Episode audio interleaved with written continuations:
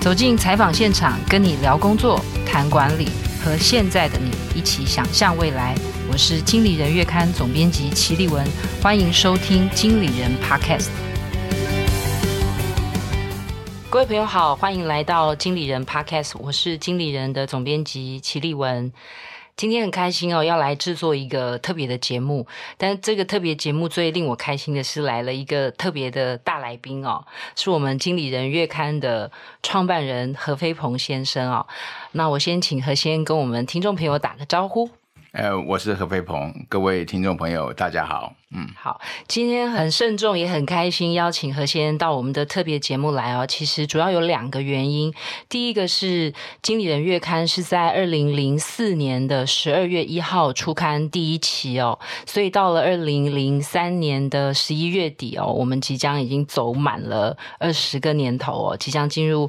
第二十一年的第一天哦，所以呃，这是一个很特别的一年，所以也想说，请何先来跟我们分享一些关于经理人创刊前后的故事哦。啊、另外一个原因是因为我们每一年都会举办一个 MVP 经理人的颁奖活动，那从二零零八年到现在哦，到二零二三年已经要进入第十六届哦，所以今天主要是请何先来跟我们谈一谈，就是关于经理人创刊前后的故事，还有经理人的百大 MVP。经理人的呃这个奖项的选拔的一些背后的小故事，还有我们举办奖项的缘起哦。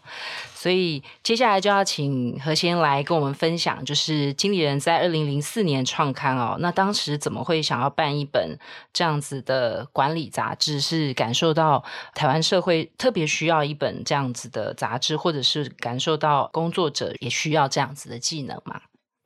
呃，我是在一九八七年创办这个我第一个杂志《商业周刊》，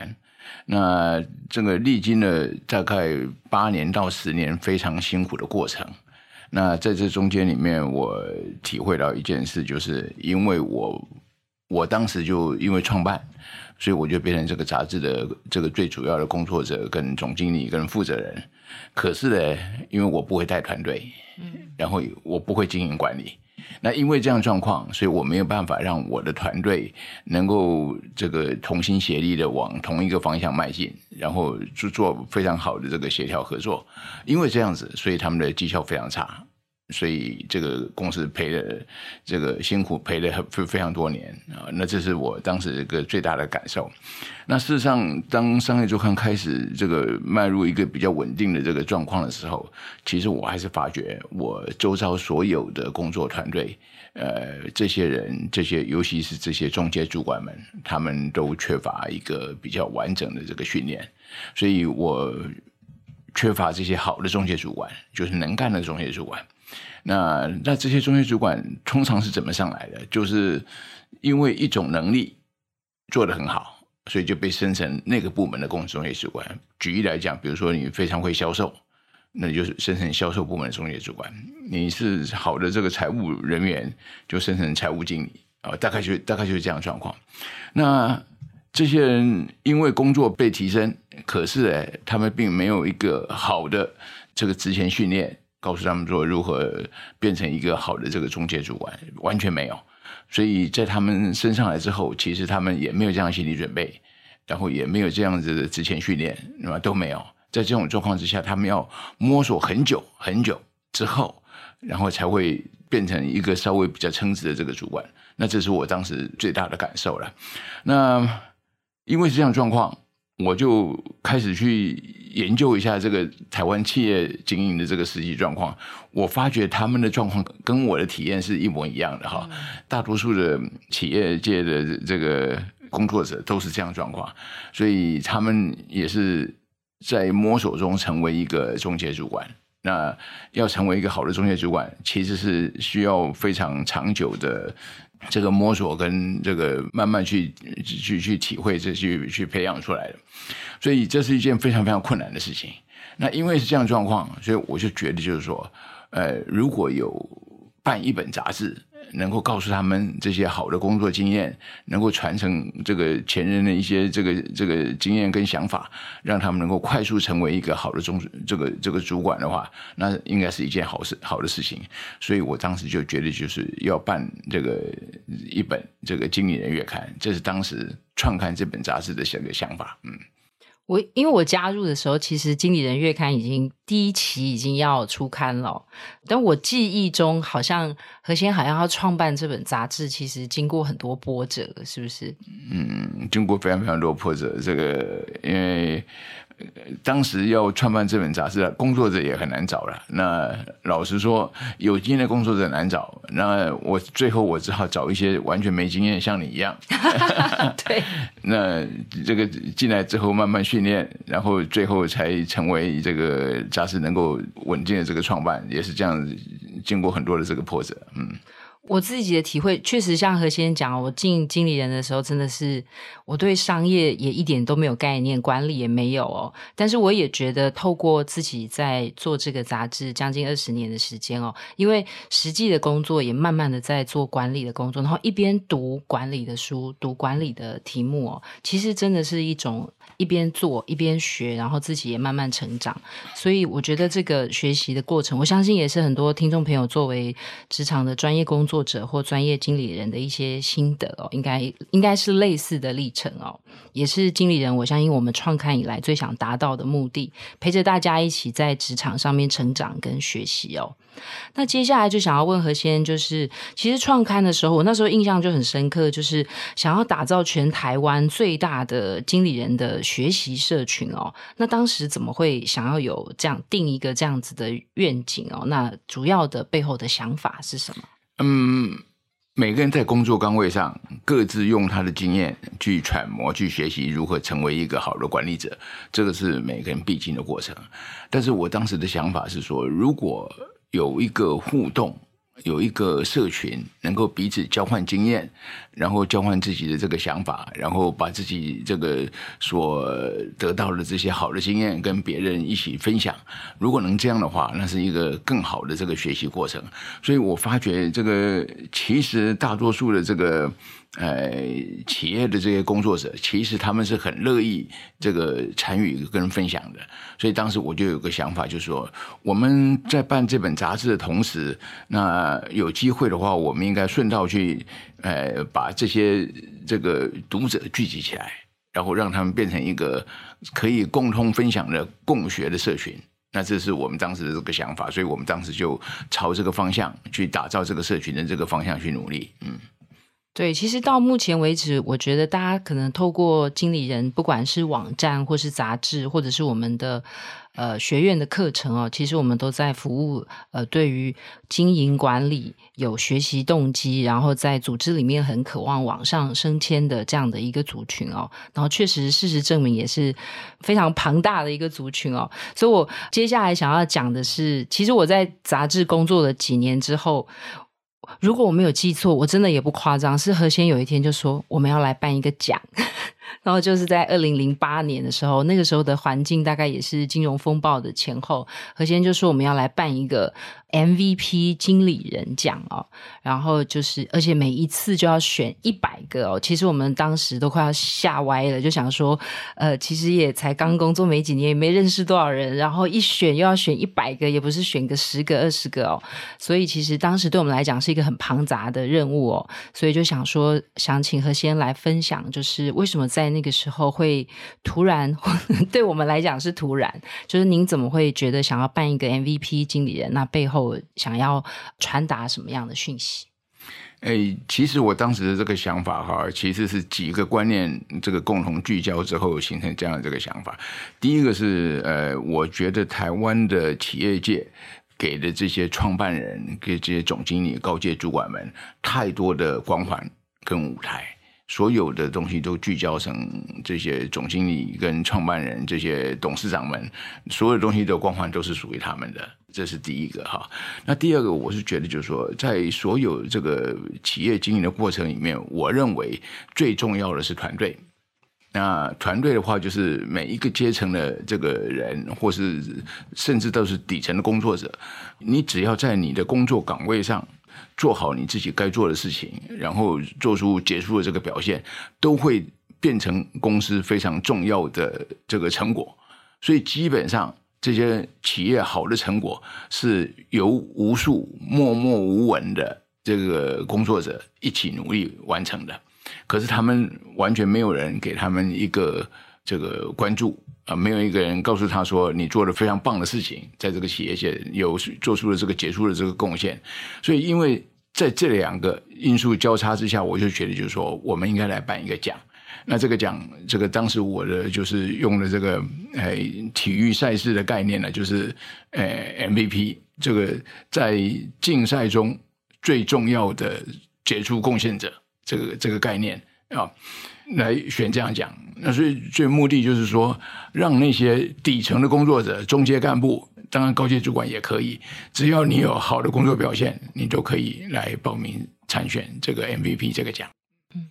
何先我还记得印象很深刻，是二零零八年我们第一次办 MVP 经理人的时候，那时候其实何先就特别强调说，我们要来选一批人，那批人叫公务员。嗯，然后我也觉得这是一个确实经理人的 MVP 经理人从颁奖以来，几乎大概过去的十五年来，确实每一年都有很优秀杰出的公部门的，不管是官员也好，或是专业工作者来，不但报名而且入选哦。想说何先生是不是当时对于这个公部门的工作者，他们特别想要创一个这样的奖项的类别，想法是什么？诶。专业经理人通常指的是民间企业啦，嗯、那很少人把公部门的公务员当做是专业经理人来思考。但是我觉得，就是说，从这个 MVP 的这个角度来看的话，一样在公部门里面也有非常多这个好的工作者，他们因为做某一件事情，做某一个专案，然后做得很好，然后让整个政府的部门出现很好的这个成果，也有这样的这个事情。所以我们就觉得，就是说，这个 MVP。不只是把民间企业纳入，应该也要把政府部门也纳入，所以我们就是不排除政府部门的这个申请，所以我们也当然，换句话说，我们也鼓励他们公部门的人来申请 MVP 这个奖项，所以。整体上来讲的话，每一届大概都有一定程度的比例的公务员当选这个 MVP。嗯嗯，其实从过去这十五年来哦，我自己印象很深刻的，我们的入选者其实有，比方说也有。便利商店的店长啊，像这样子的职务，或者是说也有大学的教授，然后也有县市的首长哦，所以其实成员是真的非常多元哦。然后刚刚何先有提到一个事情，我也想说，因为您刚刚说，其实我们这个 MVP 经理人的奖项有一个主要的精神是想要肯定在工作上，你可能未必那么高阶，但是呢，你在你的职务上。扮演了非常关键的角色，做出了非常重要的贡献哦。所以想说，想带一些何先的小故事。那你自己在还没有成为执行长，头上还没有很多光环的时候，你觉得你自己是一个 MVP 工作者吗？嗯，回忆我这一辈子工作的这个历程来看的话，老实说了，就是我通常是在那个职位上。那个同辈的这个同事里面，呃，我自认为我是非常称职，而且是做的呃有声有色的，这是我一向这样认为啊。因为我觉得就是呃，任何事情我出手，我一定会把它做到好，然后做出一个好的这个成果，然后对公司有交代，这是我一向的这个工作逻辑。我做任何事情，我不会留力啊，就是一定是把它做到彻底。那所以从某个程度来讲的话，如果如果当时有 MVP 这个奖项的话，说不定我 我也会当选。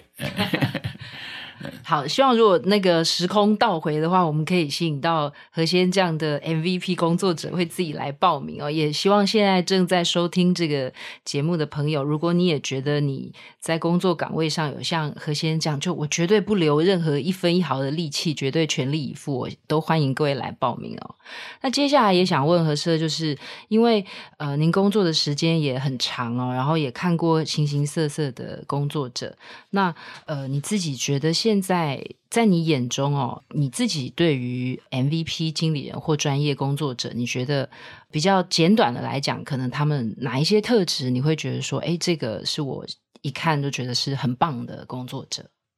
嗯，MVP 的概念哈，就是你在工作上做一件事情，然后创造创造出一个令人觉得 surprise 的这个成果，大概就是这样的概念了。那你要创造出一个令人这个吃惊的、这个讶异的这个成果，那我估计你需要有几个条件啊。第一个，比如说你要有创新的能力啊，比如说你做某一件事情，那你为什么会别人做的成果是就这样一般，然后到你手上你就会出现一个比较很杰出的这个成果嘞？那就是你一定是有创新的能力，因为你你会创新。然后透过不一样的工作方法，把那件事情做到极致，所以你需要有创新的这个能力。那第二件事情是，你为什么会有一个好的工作成果呢？你可能是遇见一件困难的事，但是呢，你用你的努力，用你的好的杰出的这个想法，然后把那件困难的事情彻底解决，然后让它出现一个好的这个结果。所以这样的一个能力是什么？就是你有解决问题的能力。所以基本上你有创新的能力，你有解决问题的能力，那这个事情对 MVP 的工作者来讲的话，你通常是会有这个好的工作成果的。那当然，除了这两件事情以外，你基本上你的工作能力是要好的。好，因为老实说，你基本的工作能力如果不好的话，你也很难做出一个好的这个工作成果。所以基本上这三个要件是要有的，你有好的工作能力。你有解决问题的能力，然后你有创新的能力，大概是这三项。你拥有这三项特质的话，你就比较容易变成那个 MVP 的工作者。嗯。嗯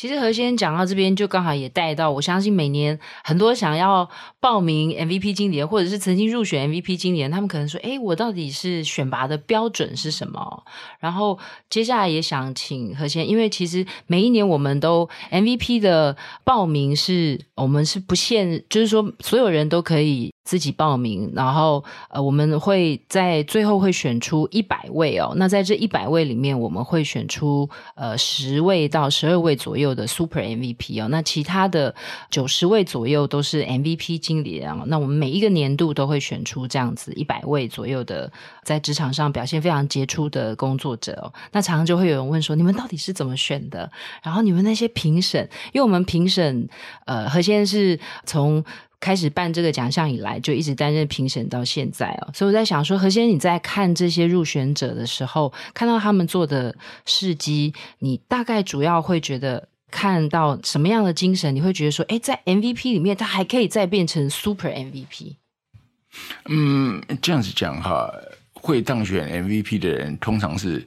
你做好一件事。然后做出非常杰出的工作成果，大概就是这两件要素了。那我们要衡量一件事情，就是你做这件事，你在这件事情完成的过程里面，你贡献了多少心力，多少是是不是有你，你是不是那个关键的贡献者？如果是的话，那你就有机会当选这个 MVP。这是整个 MVP 当选的这个评审的这个最最重要的思考跟过程。那。Super MVP 那其实很简单，就是你通常是那件事情的杰出度，这个杰出的程度，如果它的这个成果越大，那最后就会变成 Super MVP，大概就是这样的概念。所以通常是那件事情能够被大家所认知的接触的这个程度。啊，然后是不是大家都认同这样一件事？如果是的话，那就有机会从这一百位里面，这个挑出十位左右，就变成我们的这个 Super MVP。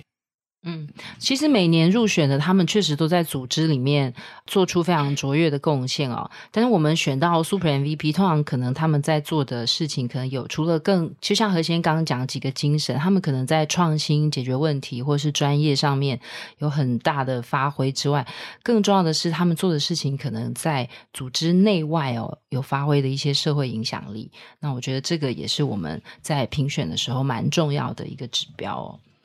接下来想问何先，其实这个问题我在某一年的颁奖典礼上啊，我就在台上跟大家分享一些讯息的时候，我就说啊，每一年都要选一百位，选十年就选了一千多位，然后现在已经选到第十六届了。就台湾有那么多专业经理人可以选吗？就是觉得一直觉得台湾小小的。然后我记得何先当时就说不会，我觉得不会。我想说何先，你为什么这么有有信心？我们可以一直选出这么多优秀的工作者？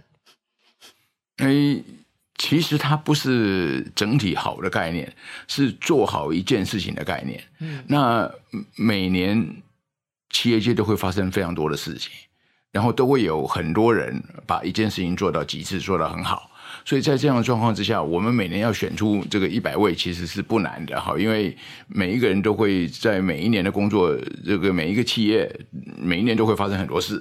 然后在这发生很多事的过程里面，呃，如果你有好的这个成果，中间就会出现所谓的 MVP 这样的人。所以基本上应该这样讲，它是随着时间与时俱进的，好，随着企业所发生的事情所做出的这个成果，这个这个来挑选他这个好的 MVP。所以基本上因为是这样状况，所以他不会有就是说好的人被挑完的问题。哎，每年都会有新的。人做出一件杰出的贡献的事情，在这样状况之下，这个 MVP 就会出现，所以它不会有这个跳完的问题，所以每年都会有。哎，这就是说，表示我们要一直 办下去，每一年还是要非常工程浩大哦，也很慎重的选出这年度的一百位专业经理人哦。不过我觉得这也很好，就是表示其实无时无刻台湾都有。每一个专业工作者都想在自己的工作岗位上做出好的表现，就有潜力也成为我们的 MVP 经理人的入选者哦。那接下来想问何先，就是因为选了这么一千多位，有没有？谁你会比较印象深刻，或者是说，因为其实零八年到现在也经历了很多的过程，比方说有金融风暴啊，中间有一些食安风暴啊，或者是像前几年有疫情，就是说，其实环境总是很大的变动，然后考验很多的专业经理人。所以，我们其实常在设定 MVP 的主题的时候，就发现说，好像经理人常年就是在跟变革。创新或者是不确定性这些因素在搏斗哦，就想说何先有没有觉得在您的印象里面，不管是您带领的团队，或者是你觉得在 MVP 的经理人，你有印象，就是他们其实大概呃有没有一些比较印象深刻的人事物？嗯，我应该这样讲哈，这些年来我们选了这么多的 MVP，其实在默默中其实鼓励了非常非常多的人。嗯，有一次我到高雄去参观一个工厂，那那个老板就这个带着我，看到我他就非常非常高兴，他就说：“何先，我们工厂有一张你的照片。”嗯，我说：“你怎么会有我的照片呢？”他就带我到他那个这个工厂的工作的车间，然后那个墙壁上就有一张照片，是我跟他一起合照的照片。他说：“何先，这个是有一年呃，你选我当 MVP。”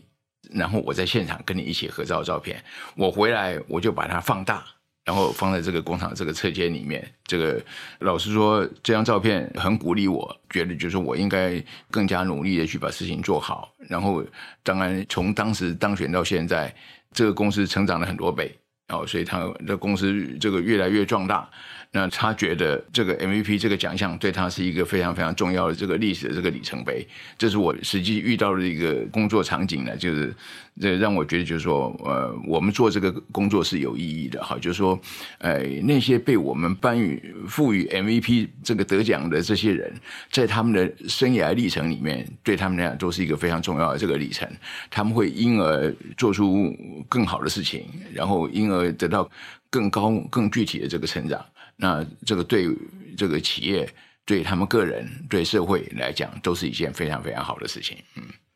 对，其实何先刚刚讲的，我自己也常，因为我在就是过去大概十五届，我应该基本上都有在现场。我觉得确实那些工作者得奖的时候都非常开心，有时候会出现很像那种三金颁奖典礼的那种爸爸妈妈也都来哦，然后真的非常开心。但我觉得更重要的是，他们觉得自己的过去的好表现被看见哦，然后也驱动了他们在未来哦做出更好的贡献。我觉得这个是我常常在很多。呃，MVP 的得主身上看见的哦，那也希望就是在听这个节目的，如果你也曾经是 MVP 的经理人，然后你有非常非常好的杰出的表现，然后也有很精彩的故事，其实也可以回娘家来跟我们分享哦。特别是今年是二十周年，很希望大家帮我们在广泛的推荐更多人来报名。那当然，如果你曾经是 MVP 经理人，也希望你有更多的好的故事跟我们分享哦。接下来最后一题了，想问何先，已经迈入二十周年了，我的青春也在这里那个 消失消失了二十年哦，想要问何先有没有对于呃一本二十年的管理的杂志？因为我相信在过去二十年来，其实台湾的企业界、产官学界对于管理的重要性已经毋庸赘述，大家都已经知道它很重要。那对于我们这样的一本杂志，何先有没有一些新的期许，或者是我们在未来应该在台湾的媒体扮演什么样的角色？嗯，应该这样讲哈。经理人月刊从每一个月每一期出刊的这个过程里面，它都是一个动态性的哈。在当时对这个社会这发生的最重要的这些管理知识跟管理理念的概念，我们怎么样去这个传达给这个读者来了解？但是呢，你如果把它从第一期到现在为止，整个结合起来，你就会发觉一件事情哈。我们每一期的出刊都在完成一个伟大的金字塔的拼图，因为最后那个伟大的金字塔是什么？就是管理知识的大集合。哦，我们就在构建这样一个伟大的这个金字塔。那我们就是在搬那些砖块的那些古埃及人。每一期我们就就会完成这样一件事。所以基本上到现在二十年来，我们基本上大致已经把这个大多数的管理知识都已经完成一个底层的结构性的这个工作。所以基本上我们已经构建成完成一个非常完整的经理人的管理知识库。这是我们现在。这个大致已经完成这样一个概念哈，那我们也把这个管理知识库用这个更好的这个架构，然后来提供给所有的企业界跟读者来做参考。你如果想在这里面去查阅所有的管理知识，想去理解任何的这个管理知识，你都可以来这边找到。你可能的这个答案，这是我们目前二十年来我们已经做成的一个成果哈。那到今年这个二十年，我觉得我们遇到一个更重要的人类历史的这个里程碑，那就是 AI 的出现。嗯，那因为 AI。呃，让我们可以更有效率的去生成这个相关的这个知识，所以基本上我们应该这样讲，就是我们在这个管理知识库跟我们经理人月刊这个创办的过程里面，我们已经去大量运用 AI 的这个技术跟系统这些功能，然后让它能够更有效率的这个完成。比如说，我们把这些文字化的这个管理知识啊，我们设法用 AI 生成影音。然后形成一个影音的这个图像式的这个内容，让我们的读者在吸收知识的时候，他不只是看到文字化的这个内容，然后他更有影音的这个内容，可以伴随着他一起学习、一起成长。这是我们进入二十年的经理人月刊，我们会进入一个全新的 AI 的新时代。这是我们目前对我们读者这个最大的这个承诺，也是我们对自己的期待。嗯。其实我觉得经理人刚刚创刊的时候，我觉得何先的想法就一直走在阅读的蛮前端的。因为过去我们都会觉得好像阅读文字，特别何先其实是出版公司的负责人哦。然后我就记得经理人从创刊起，他就一直跟我们说，都要有图解，就是能够用图表说的故事就用图表说。那我想这个跟现在的阅读也是哦，就是当大家可能。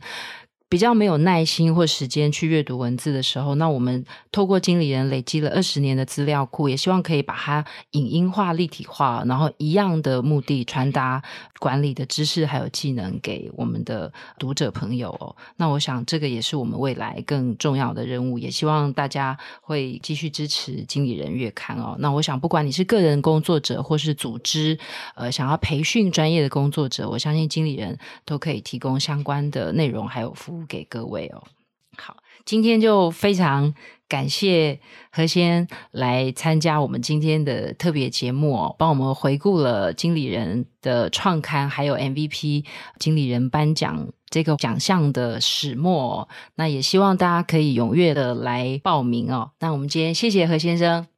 我想我最后要提醒所有的听众朋友哈。我相信你在工作上，如果你觉得过去这一年你在工作上做出这个非常好的杰出的贡献的话，我鼓励你来报名参选这个 MVP。那听众朋友，如果你觉得你的同事、你的朋友他在工作上做出了杰出的贡献跟杰出的表现的话，我觉得你也可以鼓励他们来报名申请这个 MVP 的奖项。那当然，如果你是企业的中高阶主管，如果你觉得你的部署，你的团队里面有这样的好的杰出表现的人，我也鼓励他们来报名参选这个 MVP，因为他们的得奖对你来讲也是一种肯定跟光荣。那当然，如果这些高阶主管们你认为你对公司做出了杰出的贡献，我们也欢迎你来报名，因为从底层的工作者到执行长到 CEO 到董事长，都是我们 MVP 颁奖的对象。那个欢迎你们大家一起来，希望今年能够见到你们，谢谢。